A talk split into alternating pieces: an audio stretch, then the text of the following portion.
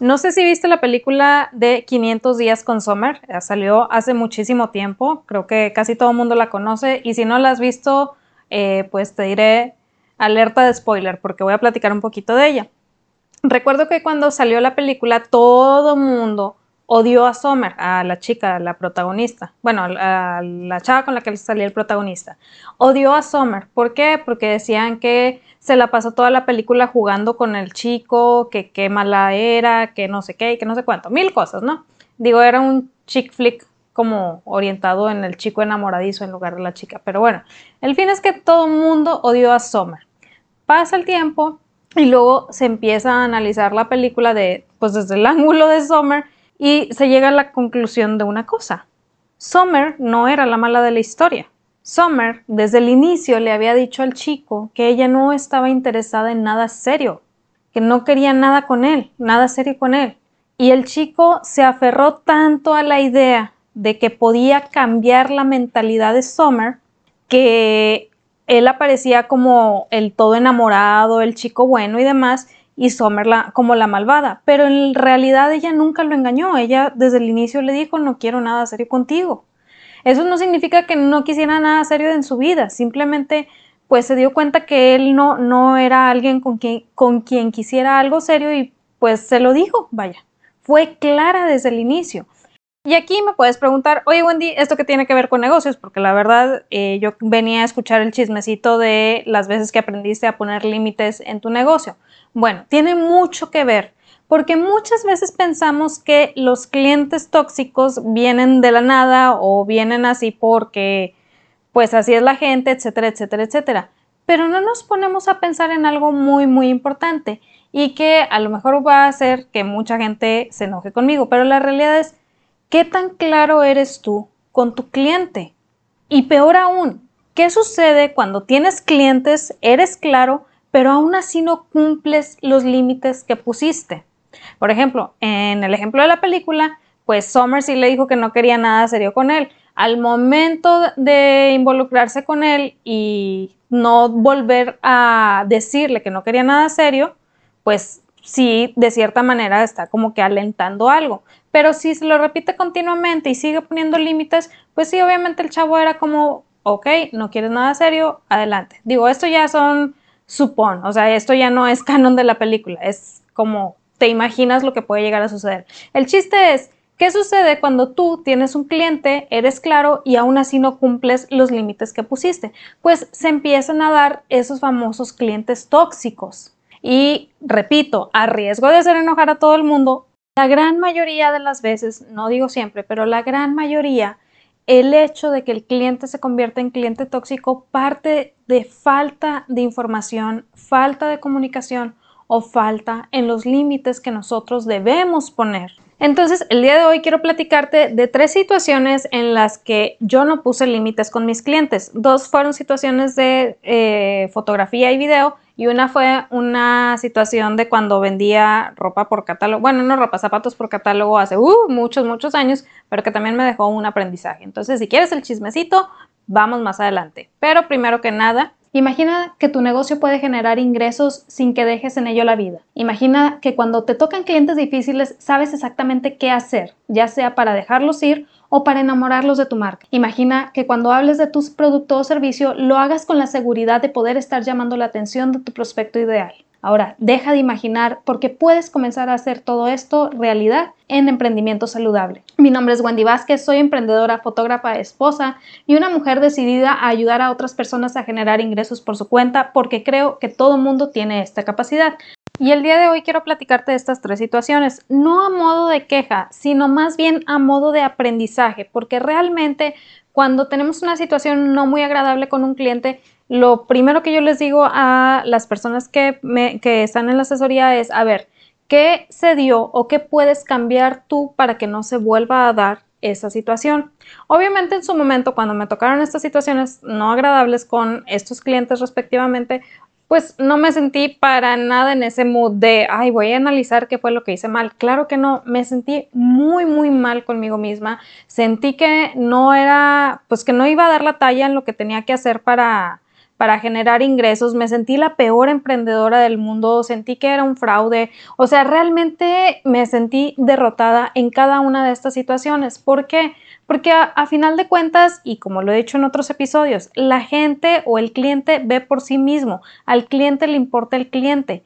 Entonces, cuando eres un emprendedor que está comenzando, muy probablemente esta frase te resulte algo incómoda o te resulte pues muy molesta porque dices, oye, pero mi negocio importa y lo que yo hago importa y mi esfuerzo importa. Claro que importa, obviamente que importa, pero al cliente le importa el cliente, al cliente le importa el resultado que va a obtener cuanto antes hagamos nuestra esta situación de entender por qué al cliente le importa el cliente, más fácilmente vamos a poder establecer las pautas y límites para nuestro negocio, para el tipo de atención que vamos a dar y también vamos a tener mucha más paz mental en lo que estamos haciendo.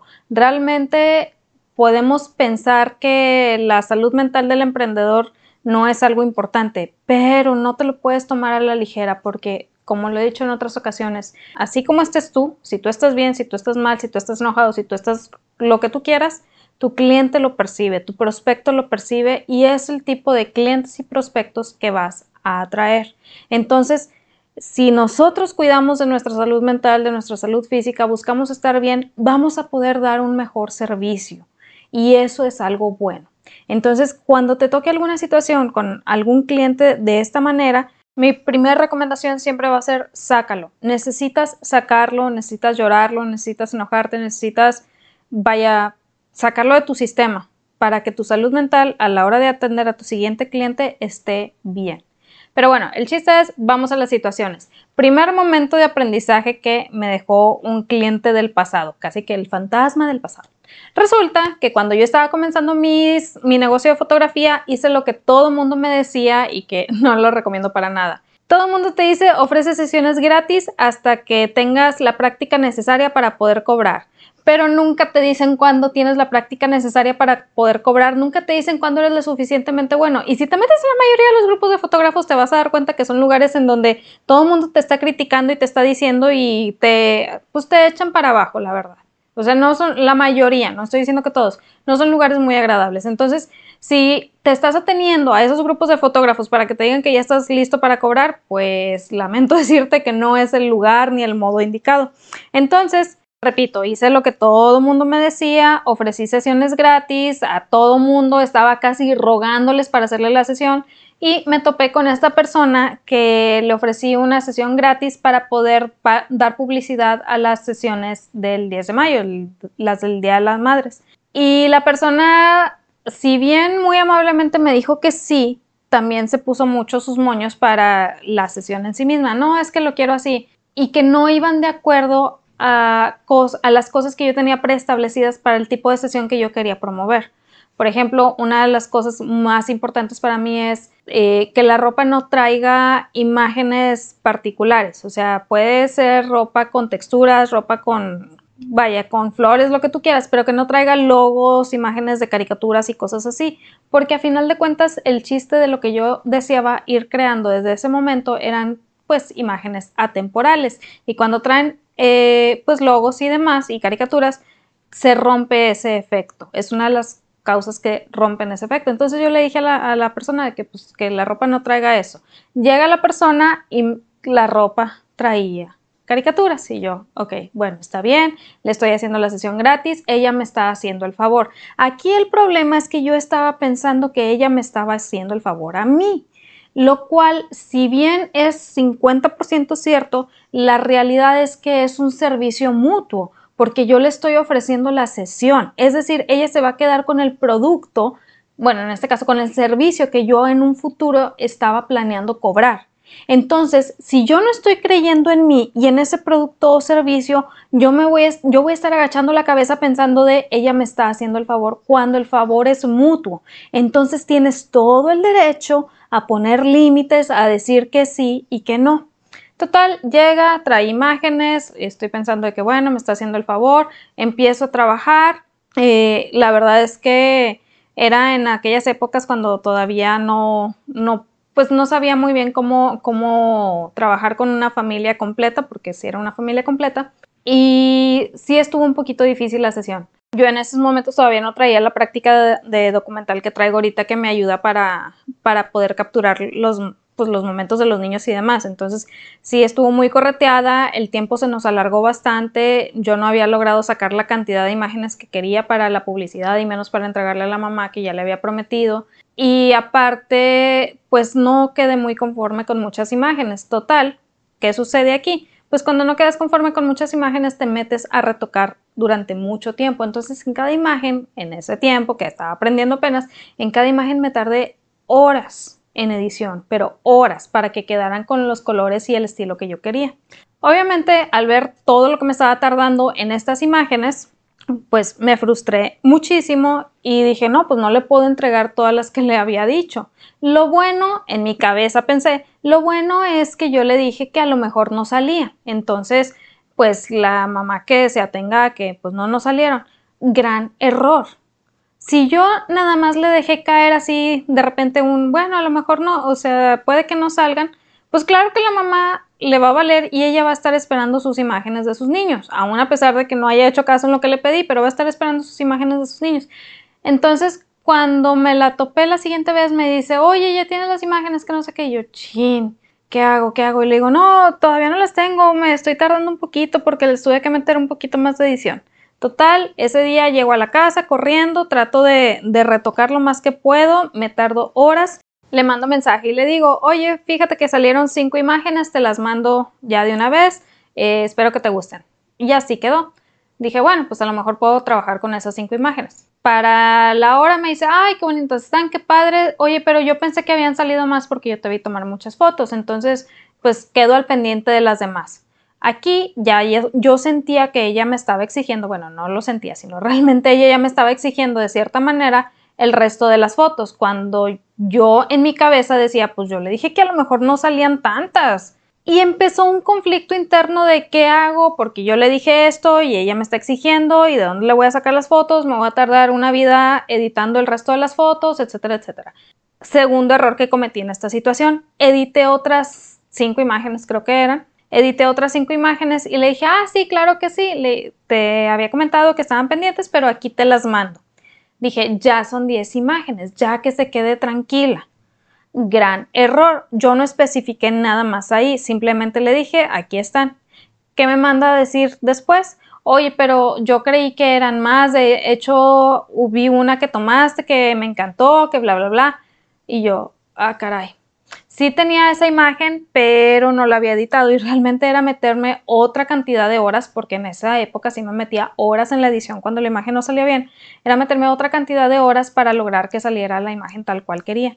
Y yo en esos momentos ya no tenía tiempo. Entonces le dije, déjame reviso. Y así quedó. Aquí el problema fue, y mucha gente va a decir de que, pues sí, es que tú estuviste mal. Sí, te lo estoy contando, contando desde mi perspectiva para que veas en dónde tuve yo el error pero en su momento yo no lo veía así y muy probablemente te ha tocado esta situación en donde sientes que el cliente te, está exigiendo de más, pero no estás viendo en dónde está la falta de comunicación. Por eso te lo estoy contando desde mi perspectiva, ya con más objetividad y diciéndote, el error estuvo aquí. Entonces, en esta situación, el error número uno fue eh, dar sesiones gratis. Realmente estoy súper en contra de dar sesiones gratis totalmente. ¿A qué me refiero con esto? Si al cliente no le costó, bueno, si a la persona no le costó ningún tipo de esfuerzo obtener la sesión, no va a apreciar lo que le estás dando. No quiere decir que siempre le vayas a cobrar, pero hay maneras. Entonces, a partir de ahí me empecé a informar qué hacían los fotógrafos de éxito. Ya dejé de escuchar a lo que hacía todo el mundo y me enfoqué en escuchar a los fotógrafos que realmente vendían y que tenían clientes contentos, clientes satisfechos, clientes anhelantes de regresar. Y ahí me di cuenta que de, estos fotógrafos que realmente tenían éxito en su negocio, vivían de él, tenían tiempo libre y demás, no ofrecían sesiones gratuitas siempre de alguna manera había un costo para la persona. Si no bien monetario, había un costo de otro tipo, pero siempre había un costo. Entonces, número uno, dejé de ofrecer sesiones gratis. Número dos, ser más específica con lo que voy a ofrecer. Ya después fui aprendiendo cuando ofrecía algún tipo de sesión eh, de práctica o algo, fui puliendo y fui aprendiendo qué es lo que yo le iba a ofrecer a la persona, qué es lo que le decía vas a obtener tú esto. Y sí me costó un poquito ir conociendo el mejor método. ¿Por qué? Porque sí me llegó a suceder también en otra ocasión, digo, eh, chismecito aparte. Eh, hice una, como que una especie de, de call, o sea, para, para hacer sesión de práctica, y le dije a la persona, la práctica va a ser a tal hora porque necesito este tipo de luz del sol y me los traes vestidos de esta manera y bla, bla, bla. O sea, le di todas las indicaciones, vaya. ¿Qué sucedió? Llegaron 45 minutos tarde y no traían el tipo de ropa atemporal que les había pedido. En ese momento cometí el error de hacer la sesión porque dije, pues ya vinieron para acá y pues ni modo. Pero el chiste es, sí seguí cometiendo errores hasta que logré pulirlo y ya las últimas sesiones de práctica que llegué a ofrecer fueron muy padres porque las personas quedaron muy contentas con, con lo que se llevaron, incluso avisándoles de antemano que tenían la opción para comprar adicionales las compraron, o sea, quedaron tan satisfechos con el trabajo que terminaron comprando adicionales. En esta, en, esta última situación que te conté, en donde la persona me llegó tarde y, y todo lo demás, ahí yo sí puse límites y sí le dije, te vas a llevar nada más X cantidad de imágenes, las demás son opción a compra. Y la persona se enojó porque le cumplí lo que le había prometido. ¿Te acuerdas el ejemplo de la película de 500 días con Sommer? Bueno, igual. Le dije a la persona, te vas a llevar X cantidad de imágenes nada más le entregué X cantidad y se enojó porque no le entregué más. Y yo, pero es un regalo, o sea, te estoy dando el servicio que, para que puedas tener eso. Así quedó. En fin, la persona se enojó, pues ya no pude hacer nada, yo fui clara, o sea, la persona ahí lo que estaba pensando es, yo te estoy haciendo el favor.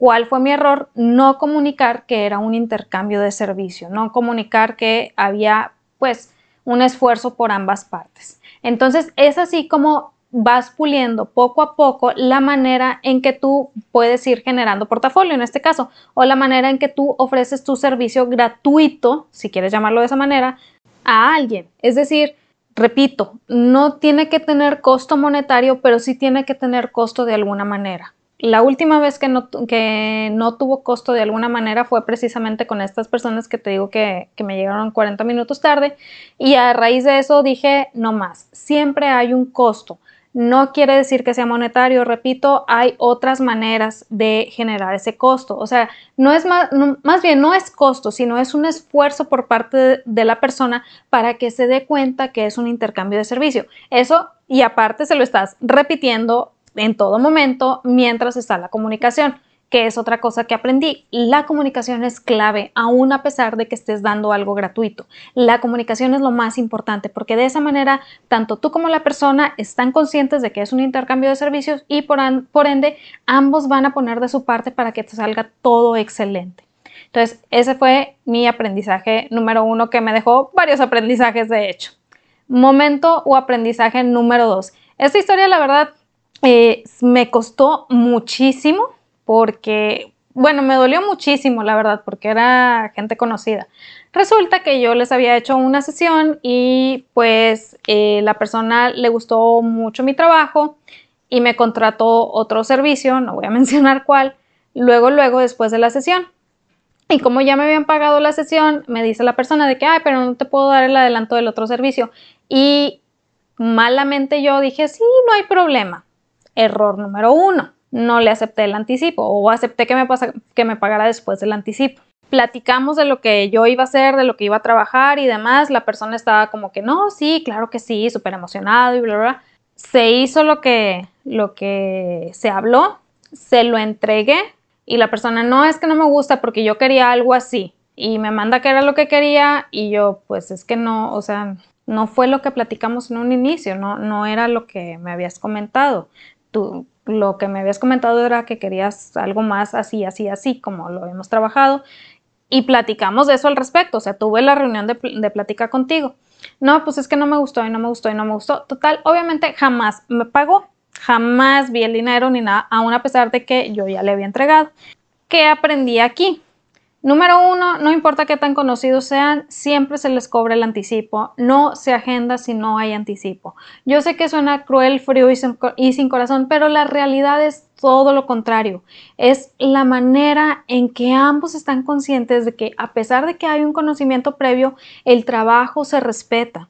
Y así como tú vas a respetar sus tiempos y demás, porque aparte de todo me tocaba ir a casa de la persona que estaba anca la tostada, de lejos, y me tocó ir varias veces, también la persona, por muy cliente que sea, debe de respetar tus tiempos.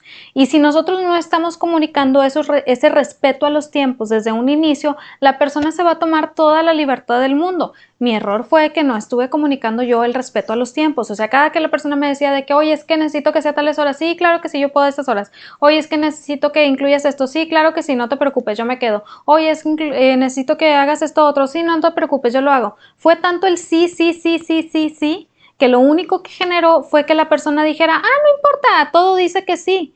Entonces no me pagó el anticipo y aparte, aparte se me había olvidado comentarte, eh, me negoció el precio. O sea, me dijo, es que mira, que acabo de gastar no sé cuánto y ya te pagué la sesión y qué te parece si me lo dejas a este precio. Y yo malamente accedí.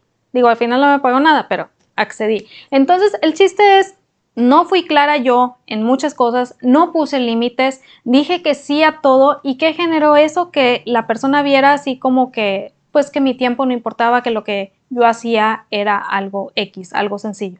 Y no, no va por ahí. A lo mejor sí hubo fallo en la comunicación, a lo mejor sí no obtuvo lo que quería, pero también tú tienes que poner tus límites de qué estás dispuesto y qué no estás dispuesto a hacer. Por ejemplo, si en ese momento me dice de que así tal cual esto que te mandé lo quiero yo, yo debía haber dicho, sabes qué, esto yo no lo hago, esto yo no lo manejo. ¿Por qué? Porque realmente no va con lo que yo hago generalmente. Y de esa manera, todos felices y contentos. Es mejor saber decir que no y decirlo desde el inicio a decir que sí, comentarle tu idea que la persona toda confundida te diga, sí, está bien, y luego que no quede contento. Entonces, ese me dejó un aprendizaje muy, muy grande para decir que no. Justamente hace poquito me habló una persona de, oye, es que fíjate que necesito un trabajo así, así, así, así. Y es un tipo de trabajos que yo no hago. No porque no pueda, pero no estoy orientada en ese tipo de trabajos y no, no tengo el equipo para ese tipo de trabajos. Entonces, con la pena y con el dolor de mi corazón le digo, oye, mira, fulanito, ¿sabes qué? Me encantaría poder eh, decirte que sí porque suena muy padre, pero la realidad es que este tipo de trabajos yo no lo hago. Prefiero ser honesta, prefiero decirte que no y que tengas la oportunidad de buscar a alguien que sí se enfoque en eso, a decirte que sí y no poder cumplirte. ¿Por qué es esto? hemos crecido con la enseñanza de que no sé de dónde salió, de que a todo debemos decir que sí. Siempre te dicen, es que si no lo sabes hacer, tú di que sí y aprendes en el camino. Pues la realidad es que cuando estás emprendiendo estás tratando con clientes y ya les estás trabajando su producto final, por decirlo de alguna manera. Esto quiere decir que si no lo sabes hacer y te avientas a hacer el, trabajo o si no va con lo que tú haces generalmente y te avientas a hacer el trabajo con, pues con el estilo que tú haces generalmente, ¿qué va a suceder? El cliente no va a quedar conforme. Vas a entregar algo que no es y eso va a generar pues lo que se llama un cliente tóxico, cuando en realidad no fuiste capaz de decir que no. Decir que no también representa salud mental para ti, representa paz mental. Cuando yo le dije a esta persona que no iba a hacer eh, ese trabajo en específico, sí, obviamente traía un nudo en, la garganta pensando es que qué voy a hacer, porque estoy dejando ir un cliente. O sea, es ese, pues esa vocecita interior que de, de los ancestros que te dicen, no, ¿cómo puedes estar rechazando un cliente? Que te está molestando y te está diciendo, es que es dinero. Pero en cuanto le dije que, que no, y la persona me respondió agradeciéndome el haberle dicho que no, me dio una paz que no te puedo describir. Fue un, qué bueno, qué bueno, qué bueno que le dije esto, o sea, qué bueno, porque la persona hasta me dijo, te voy a recomendar, no sé qué, no sé cuánto, ya vi tu trabajo, eh, me encantó. Es decir, quedó muy conforme de ese no y puso más atención en lo que yo estaba haciendo. De hecho, cuando le dije que no, le dije, mira, es que mi trabajo está más enfocado en este otro aspecto y ya le fui describiendo un poquito. Entonces, ese no se convirtió en un sí a futuro. Y aquí muy probablemente mucha gente me va a decir, ay Wendy, pero pues eso no es nada seguro. No, no es nada seguro.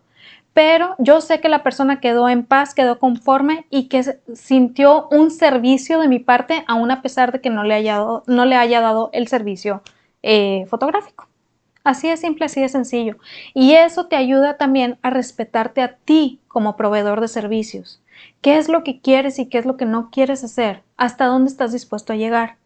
¿Qué es lo que sí puedes y qué es lo que no puedes hacer? Todas estas interrogantes te las tienes que hacer para poder establecer un excelente servicio a tus clientes, no solamente en el producto final, sino en todo, en todas las etapas que lleven contigo. Cada momento que pasen contigo es una oportunidad de venta. No quiere decir que vas a hacer siempre un upsell. Simplemente quiere decir que en todo momento sigues vendiendo, porque dentro de la mente del consumidor eh, existe lo que se llama el arrepentirse de la compra. Entonces, si tú no continúas vendiendo, y no con vendiendo no significa que vas a hablar de tu producto o servicio, ya lo hemos platicado en otras ocasiones, si tú no continúas vendiendo, el arrepentimiento de la compra le va a dar muy fuerte a tu cliente y entonces puede llegar a convertirse en un cliente tóxico.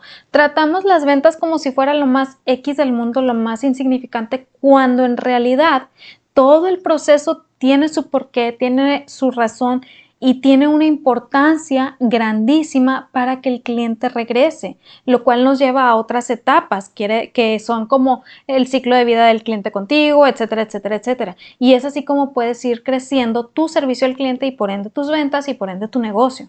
Pero bueno, eso ya lo vamos a platicar más adelante.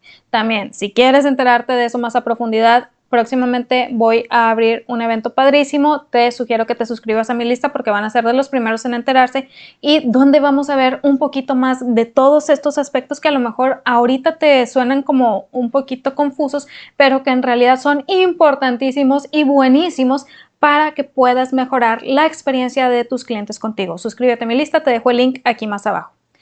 Y terminando, en el momento número 3 o la situación número 3 que me generó un aprendizaje fue la que te digo que eh, una venta por catálogo de hace muchos, muchos, muchos, muchos años. Cuando yo trabajaba en una oficina era la señorita Godínez que se respetaba y que hacía ventas por catálogo.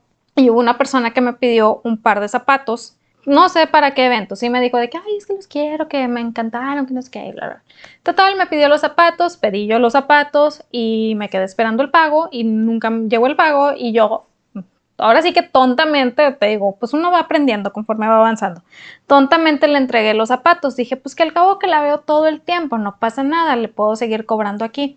Gran error Nunca entregues nada sin pago. De verdad, nunca entregues nada sin pago. Lo repito, te lo digo y lo repito una y otra vez. No lo hagas. Es una gran bandera roja. Me dan ganas literal de sacar una bandera roja gigante y decir, no, no se hace, no se entrega nada sin pago y mucho menos sin anticipo.